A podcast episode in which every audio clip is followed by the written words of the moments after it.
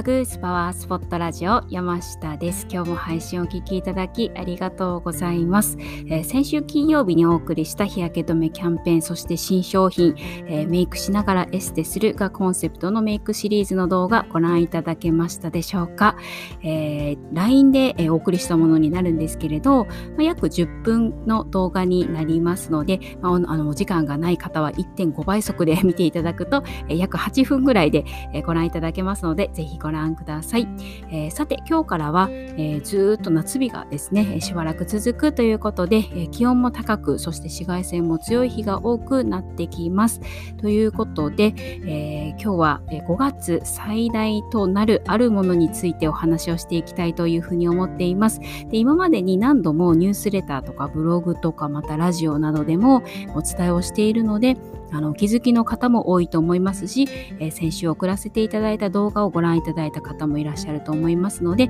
えー、ご存知の方も多いかと思いますけれど、えー、5月に最大になるものというのは、え老化紫外線ですで。老化紫外線とは何かって聞き慣れない言葉でもあるかなというふうにも思います。えっと、紫外線って言ったら、えシミというイメージがね強いですけれど、え実は紫外線シワたるみの原因ともなります。というのも、紫外線の種類によってお肌のどの部分にダメージを与えてしまうのかっていうのが、え、ちょっと違ってくるんですけれど、え、老化紫外線と言われているのは UVA 波と呼ばれるもので、え、お肌の張りそして弾力を司る部分に、えダメージを与えてシワやたるみの原因となるために老化紫外線っていうふうに呼ばれています。であのお肌の老化の、え原因となる紫外線この老化紫外線っていうのが、え5月は1年を通して最も多い月となります。で、まあ、5、6、7、8で、この4ヶ月間はあの老化紫外線多い月となるんですけれど、まあ、5月が最大ということで、え、今日はこの老化紫外線をできるだけ避けて、あのエイジングトラブルを避けるためのスキンケアのポイントっていうのをお伝えをしていきたいなというふうに思っています。はい。で、まず日焼け止めを塗るっていうのは、必須なんですけれど、まあ、こちらは皆さんもしっかりやっていただいていると思うんですけれど、え、大事なのは塗る量です。で、ここがあのすごくポイントになってくるんですが、というのも、え、SPF なんとかとか PEA なんとかっていう数値っていうのは、え、塗る量によってその効果っていうのが大幅に変わってくるのはご存知でしょうか。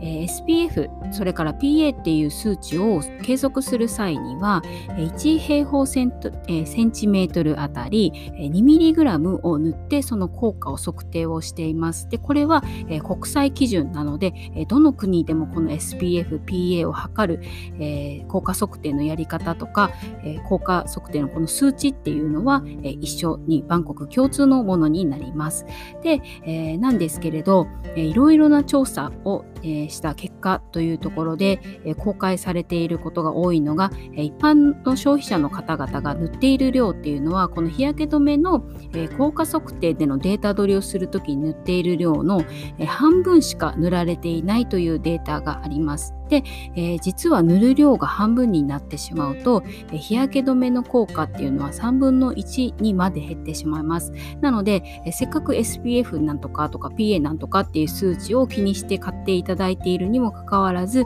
えその塗る量が少ないためにその効果っていうのが、え思った思った通りの効果っていうんですかね。っていうのが、え、得られてないという結果になってしまっているっていうのが、まあ、約半数っていうことですね。なので、え、日焼け止めの効果を表示された通りに得るためには、え、クリーム状だと、え、パール粒、まあ、2個分ですね、え大きめのパールって考えていただいたらいいかなというふうに思いますね。パールって言ってもね、10ミリだったり、11ミリだったり、12ミリだったりってあると思うんですけれど、まあ、あの大きめのですね、えパール2粒分で、そして、え液状のものの日焼け止めだと、1円玉効果、え2枚分っていうのが、え1回のお顔全体に塗る使用量です。。で、この量を塗っていただいて、えー、初めてこの SPF、PA の、えー、表示された、えー、数値っていうのを得ることが、効果っていうのを得ることが、えできるっていうふうになっています。なので、え日焼け止めはとにかくたっぷりと使っていただくっていうことがとっても大切になってきます。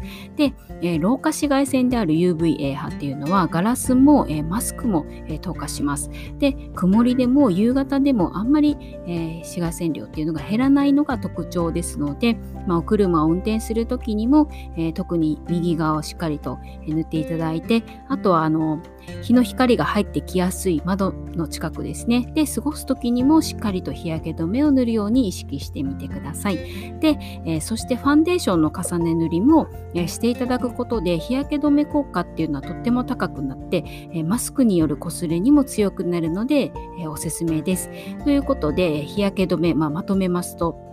日焼け止めっていうのは塗る量が決められた量の半分になると効果は3分の1にまで減ります。なので1回の量の目安がクリーム状だとパール粒2粒分、液状だと1円玉効果2枚分なのでとにかく量を多めに使ってください。でそしてマスクをしていても日焼け止めはしっかり塗る。で、老化紫外線っていうのはガラスも透過するので窓際にいる時にも対策が必要です。でまたファンデーションの重ね塗りは日焼け止め効果をアップしマスクによる摩擦にも強くなるのでできる限りファンデーションも塗るようにしてください。はい、ということで、えー、お肌の老化の約8割は、まあ、紫外線、ブルーライト、太陽光に含まれる近赤外線などの、えー、光老化っていうのが、えー、原因ですで。今日の積み重ねっていうのが明日以降のお肌を確実に変えてくれます。で、あの先週お送りした、え山下激推しの、え日焼け止めキャンペーンで、そしてえー、新しい商品のメイク用品の、えー、シリーズっていうのも、